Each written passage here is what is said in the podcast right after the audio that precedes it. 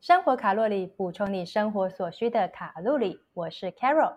成为妈妈以后呢，我对于很多成长过程中啊可能会遇到的各种状况呢，也开始有了很大的兴趣。那今天的来宾呢，我觉得真的是宇宙的牵引哦。因为呢，我的节目啊开始尝试这个邀请来宾以后呢，在录音剪接的技术上面啊需要一些进阶。可是呢，我本身又是一个电脑软体小菜菜。于是那天我就鼓起勇气，在我的粉丝专业上面求救，我就发了一篇这个即时贴文，看有没有人可以教我怎么剪辑这个双音轨的档案，然后诶用什么软体比较合适啊？而且呢，我是当天马上就要，这真的是有点这个强人所难，然后可遇不可求。结果呢，哎，就是我们今天的来宾卢允之。他呢就私讯回应我说：“哎，我本身呢是一个这个影像工作者哦，应该可以帮上你的忙。”那就这样子呢，我们就搭上了线。一个小时后呢，他就真的出现在我的面前。那在我们这个完成剪辑教学的过程中哦，也聊天嘛，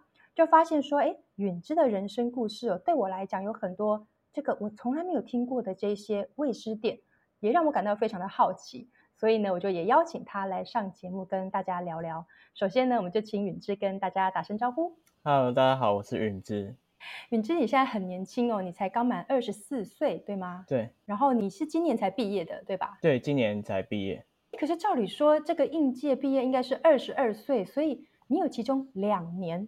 消失的两年呢？这个是因为在你的求学过程中是分别有两次吗？长达一年的这个拒学状态吗？这个拒学这个词哦，我可以跟听众说明一下。其实我自己也是第一次听到哦，它可以被理解为拒绝的拒，或者是恐惧的惧。所以，难道说这个是很多人他们在求学过程中会经历的过程吗？我的拒学状况之前是在从国三逐渐开始有这个状况，就是我很注重考试的成绩。学校有学校的暑期辅导，就是面对国三的。会考的暑期辅导，那我自己因为自我要求高，所以我又额外去补习班补习。那在补习班的进度和学校的辅导的时间的拉扯下，那我自己也没有做好时间的控管，就会两边都没顾好。当然我也是完美主义，所以当我有一点落掉部分的进度，我就会想说，那学校的进度我就先暂缓，然后我补习班的进度。以为主，但是补习班我也没办法再再去跟上的时候，我就会变说，我学校和补习班我都没有跟上，那干脆就是就自己在家念书，所以就不要了，就都不要了，很极端的，有点像 A B 型的个性，是有零跟一百，是是这样的概念吗？就以前我这个个性就是呃全有全无，就是啊不是黑就是白这样的，是 A B 型的吗？我是 A 型。对，想说，因为我老公是 A B 型的，他他就是还蛮那种零或一百，没有中间的灰色地带那一种。所以你当时就是你觉得是你有这样子的一种个性的特质，所以才造成了你有这个拒学的状况。然后我原本以为是说，呃，二十二跟二十四差两年，我以为只是有两年的过程是这样，但其实是有长达七到八年的时间都是断断续续的吗？对，算是算是我。那段期间算是我的低潮期，可以这样讲，就是我从国三，那我升升到好不容易考上了高中，高一的时候，我也其实哎很期待哦，就是新的新的环境，那可以脱离国中的那个压力。那高一一进去，也算是我自己有一点小别扭，就是当时的学校的一些政策。啊，学校的一些政为了，其实后来知道说是为了同学的安全，就是他们不希望我们走学校前面的呃斑马线，他希望我们走旁边的天桥。呃，我就是这种为什么学校前面就是画斑马线，我为什么不能走的这种心态去跟学校去抗议，就是我那时候也是有点幼稚，就会觉得说这样子，我这就有点赌气啦，可以这样。然后赌气之下，我就是去了两天就。又不去上学了吗？就没去上学了，真的很叛逆耶！我就会觉得，就后来原本只是想说，啊，那我就不去上学。那但是那又脱离了，那我就觉得说，那干脆又你就算是晚进教室也好，或是你中间课堂进教室也好，就是很奇怪。那我也是顾面子，所以我不喜欢那种感觉。那如果说就就不要去这样。哦，你当时父母他们是怎么看待这个情况？应该有点头痛吧？呃，其实我从国三的时候，我父母大概就是国三的时候这个情况，那时候我父母还不了解有拒学这个概念，直到大概到了高一，就是高一这个情况的时候，他们才逐渐的去了解这一方面，也有找到了有关于拒学家长的互助团体，包含 FB 的社团啊，一些机构有在做这方面，就是。后来就是到我现在全部走出来之后，我就会发现说，其实这些家长和这些团体的人都是很需要需要有这个资源去帮忙的，因为每一个参加的家长基本上他的小孩都是有这样的一个情况啊，每一个人情况又不同，那其实我会觉得也是蛮辛苦的。所以这个情况除了台湾以外，可以我可以说他在全世界各地都会有这样的状况吗？嗯，应该是应该是全世界各地都有这样的情况。哦，但是在台湾的话，因为像我自己真的之前就是没有听过的，那所以在台湾的话，也是有一定的比例的人，他们可能是有受到这个拒学的这个困扰的。拒学，因拒学来讲，大部分会用这个词，大概是在国高中小。那大学通常不用这个词，大学大部分都说呃旷课翘课，但是我 我会说七七年到八年是包含从我国三，然后中间。高一休学一学期之后复学，所以我就多一年高一。然后我之前在台北大学的进修部念大学大一，那到我大二在万能科大念的时候还有这情况，所以对我来讲那是从国三延续到现在，所以我还是把它归在我拒学受受影响的期间。哦，那我很好奇哦，像我自己身为一个妈妈，如果说像我女儿她现在四岁嘛，还在幼儿园的阶段。那其实像这个小朋友，他们也都会有排斥上学的情况。那我要如何判断说他到底是单纯害羞呢，还是刚刚开始学习怎么样适应团体，总是需要一些时间嘛？我应该要如何去分辨说，哎，他到底是不是拒学？呃，拒学就是没办法很简单的去判断，就有时候还是要就是有一些迹象的时候，需要透过专业的专业的人员去做鉴定，因为应该说当时。呃，据我妈妈那边听他们讲，就是他们当时为了要去看我是不是拒学这情况，就是有请教一些专业去鉴定。那会请他们会有问卷，就是请可能我的安当时小学的安亲班老师，然后学校老师以及所有教会的教会的牧者之类的，他们都会去给他们填一些呃，据他们了解我情况的量表，拒学行为的要素，其实有很多种，就是像。逃避和学校有关引起负面情感的情境，比如说作业啊、教室和老师不喜欢学校的呃社会情境，或是评价性的情境，比如说呃考试啊，然后口头报告，或是和同才的互动之类的。那另外是追求重要他人的关注，比较像分离焦虑。那追求学校学校以外实质的强化。就是这比较像逃学啦，就是为了看电视，为了玩乐，呃，而不去学校。那这这一段是这段是一个学术叫 Kearney Silverman，然后是张富元呃的一个文献资料。对我而言，我自己的情况，我自己情况不太像是为了看电视、休息、玩乐，因为我我知道我是一个工作狂，我以前是一个学习狂，所以呃。我没什么休闲，我没有什么休息。那我我的拒绝是为了，就是非黑即白。就刚刚讲，第一个顾面子，那全有全无。我想要达到很高，我自己达成很高的目标。那这不是我爸妈给，是我自己给的。那我没办法达成，那我就就会退缩，然后又爱评价、爱面子这样。啊，因为其实你刚刚在讲的时候，我就。回想到说我自己以前求学的状态，呃，因为呢，我一直也都是属于成绩不太好的那一种学生，然后呢，跟同学的相处，呃，我觉得也是曾经，我觉得在不同的阶段呢，也是会有那种不太愉快的过程。然后真正会让我特别排斥的，应该就是运动会的时候，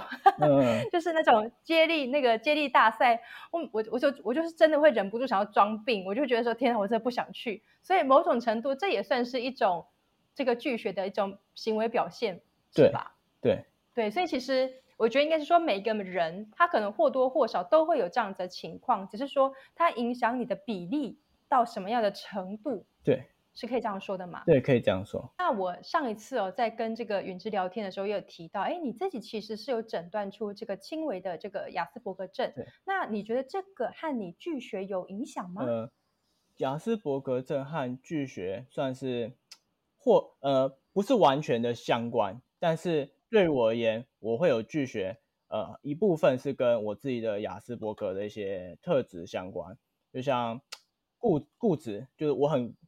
固执，就是我如果决定这样做，那我就是这样做了。对我以前是，就是我说我决定不去，那你们再怎么说服我，你你越说服我，就是越 越坚定，我就不去这样。会有这会这个感觉，就是呃，我对于我自己要做的事情，我很热衷，然后但是会比较固执一点。那就像。就像我，我的雅思算是还能够跟呃社会互动，但是但我当时会没办法跟，就是因为拒学的关系，我就变成说我没有机会跟人群相处，因为我都没有朋友啊，那时候都没有朋友。那我想大部分的人对于雅斯伯格可能不太熟悉，因为就我自己来讲。我就不太了解，说，哎，雅斯伯格症它到底是什么样的情况？不过刚刚允之刚刚在说你自己情况，就是说，哎，比较固执啊，然后别人可能越想要劝你就越不听，听起来蛮像金牛座的，因为我就是金牛座的。雅斯伯格算，它可以说，因为它现在被雅斯伯格现在被归类成自闭症类群疾患底下，那听起来很很可怕，听起来很可怕，但是其实它它可以说是一种诊断的病，但也可以说是。呃，不是一种病，它就是每个人也许或多或少都会有雅斯伯格的特质的，算是一个光谱一个区间，但是会不会诊断成雅斯伯格症，那就是看有没有到达那样的程度。那雅斯伯格特质，比如说，就是我刚刚讲的固执，然后呃，听觉或者一些感官的敏感吧，就是可能听觉很敏感，然后对于视觉。视觉或是一些用哪一种用词，对于数字非常的敏感。我能够，我现在还能够把我从国小、国中、高中到台北大学和我现在刚毕业的万能科大的学生证上学号，我都还记得。这样，我对数字是非常敏感的。那我从小时候，从坐幼儿园的幼幼儿园的车，那我就会知道说，我在路上看到那些广告看板，什么帆布行啊那些。我会去背他的电话，在路上一直去附送他。那我现在也不知道为什么那样，但是我对于那些数字就很有兴趣。哎，这个听起来就很像那个，你有听过一个韩剧叫《非常律师于英语》吗？对，有。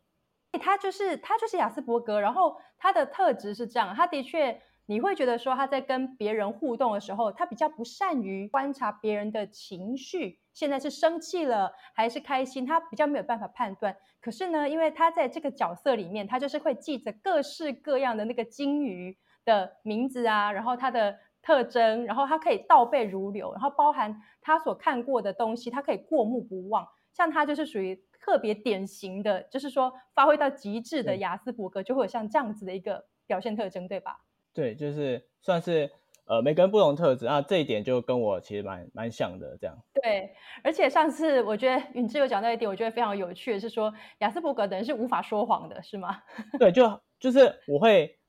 什么事情就会如实的去讲，那也不太会说，哎，为了为了方便或者规避什么，然后去做一些协调吧，我我不太会，就是有诚实的讲这样。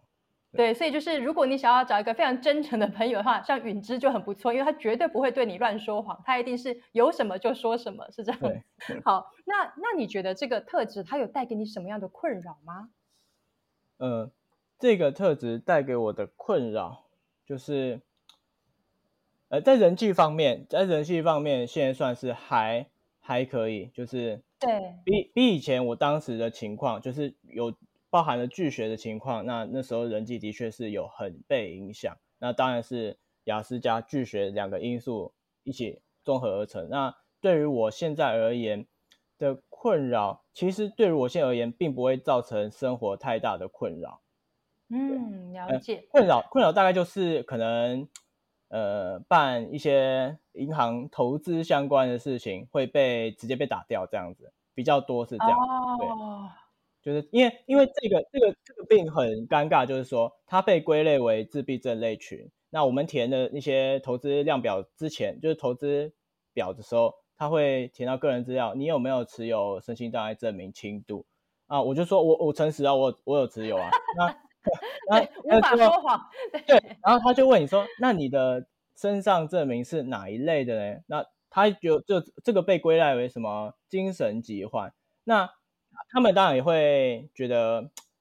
跟他们想的不是，呃，雅思他们没有想过这一方面问题，就是直接被打掉这样。对于大部分的人，因为我们不了解这个的特质是什么样子的，所以我们只会从他的归类，哎，自闭啊，或者是说这个精神归类，我们就觉得，哎，好像有点害怕，这个好像会不晓得有什么不良的影响。可实际上，它还是有很多程度上跟他的一些行为表现上面的差异啦。对。我知道允之之前在自己的这个呃社群媒体上面啊，也有发表过一些文章啊，就是关于说你自己是如何走出这个拒学的这段这个历程，然后你也希望说能够带给在同样这条路途上的人一些支持和力量。那我知道对允之来说，你自己有很大的一块是因为信仰的支持。然后在你觉得最黑暗的时候，给你一道这个温暖而且明亮的光。那这个部分呢，也想听你跟我们完整的描述一下，这些年来你是如何让自己重生的呢？呃，我是从小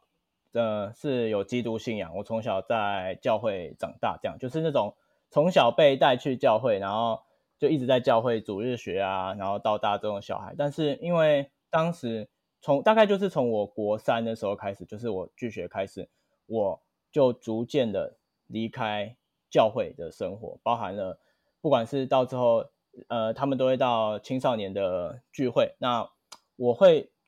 我真的是逐渐的就慢慢消失在教会的，就是人群当中。但是我自己信仰还是相信，呃，这个基督信仰在当时，所以算是算是到了今年吧，到了今年初，我才真正又。稳定的回到我原本的待的教会去参与那边的聚会。那在于这一段期间，信仰我我还是很相，因为算是说，因为我在教呃学校的群体当时是没有的，所以我在学校群体我害怕，我害怕在那个群体当中。那我同时我也没办法融入当时的教会的呃。同才的生活，因为那时候没有办法去适应这样的情境。那到了今年初，我就完全的去恢复。那我认为这一段期间，相信是算是这一段过程中是上帝，上帝带我走出来这一段过程。因为这段过程其实有很多很多，就是我现在想都讲不完的一些奇迹啊，就是我们说的神迹，因为。就是当我从录取台北大学，但是在台北大学没有办法适应的过程中，那我也之后休学了一年，我也重新考上了万能科大。然后，因为就是算是从对我来讲，可能是一件一件的意外。我说的意外是指好的那种意外，就是这个意外带来你接下来的转变，也是好的方面的意外。对。像我，我没有想过我会念商业设计，我从来没有想过我会念商业设计。那念了商业设计以后，然后大四的时候开始接触就是拍片啊、动态摄影这一块。应该说这一段这段期间，虽然我没有去教会，但是呃，我觉得上帝没有放弃我。嗯，我还是可以感受到他在一步一步带着我走出这个算是旷野，我可以说是旷野，就是从旷野中走出来。那因为，因为我真的很感恩这样子，那我很相信上帝，因为我曾经，我就来讲一个案例好了，就是曾经我有在，就是这段期间，算拒学这段期间，离开离开人群同才的这段期间，我在睡眠睡觉的时候就有听到一段话，就是在睡觉当中听到一段话，他就是他就直接讲，呃，希希伯来书。呃，几章几节这样子，就是圣经里面的话，他他没有跟你讲说是什么话，他就说几章几节啊，我就翻出来看啊，就是在讲说你要十一奉献的，对，就是直接被提醒说，我好久没有奉献这样子。哎，我觉得这个很妙哎，是你直接听到一个声音，然后告诉你是哪哪一哪一段，然后你自己去翻开来看的。我们所等于说，我们相信我们得获财的力量，就是比如说工作啊、任何成就啊、事业或是感情各方面都是上帝所赐的。就算我的人脉啊，我的任何机会、呃升迁啊什么，都是上帝所给予的机会。所以，当我们有获得这些收入，那我们会把十分之一乐意的摆摆在摆在上帝的面前，这样子。那你会不会觉得说，其实你的这个？拒绝的这个过程，然后对你来讲也曾经是一个算是最黑暗的一段这个过程，它反而带给你不一样的养分呢？会，因为像我，我才二十四岁，那我有七到八年，人生三分之一，我才几岁，就一大半的时间是有这样子的低潮。那我认为，在这样子的过程经历完之后，我认为，我认为我看待事情就会变得变得有不同的角度，因为。我知道说很多的人也每一个人有每一个人不同的困难存在。那对我而言，我能够怎么样透过不管是我是什么身份，我是呃拍影片的也好，或是我是摄影呃拍照的也好，或是我是写文章的也好，我可以用什么样的方式去带给人家力量？拒绝的这一些人，我知道还是有存在。这样的一群人，但是这样一群人变是 通常容易不被不被有些人不了解，就很多包含老师啊、家长，其实并不了解有拒学这样子一个情况。那有些有些其实不是不谅解，是因为还不知道这样情况，所以会以为就是叛逆或是什么，就是以为是就是闹别扭这样，其实不见得是。对，那我希望透过这样，能够帮助这样子就是还在拒学当中的同同学，那也能够帮助呃有这样子拒学小孩的家长以及老师。这样好，我们真的很谢谢云芝今天来到我们的节目分享的人生故事哦。因为我相信很多人一定都跟我一样哦，在听到今天的录音之前哦，可能完全没有听过拒学这样子一个词。那我觉得，其实，在我们的生活中，或者是在我们的社会里面哦，有太多太多的事情，其实对我们来讲，都是我们并不知道，可是并不等同它不存在，那都是需要我们去关注的。那也希望今天的内容呢，能够带给观众一些实用的资讯。那我们再一次谢谢云芝，谢谢你，谢谢 Carol，拜拜，拜拜。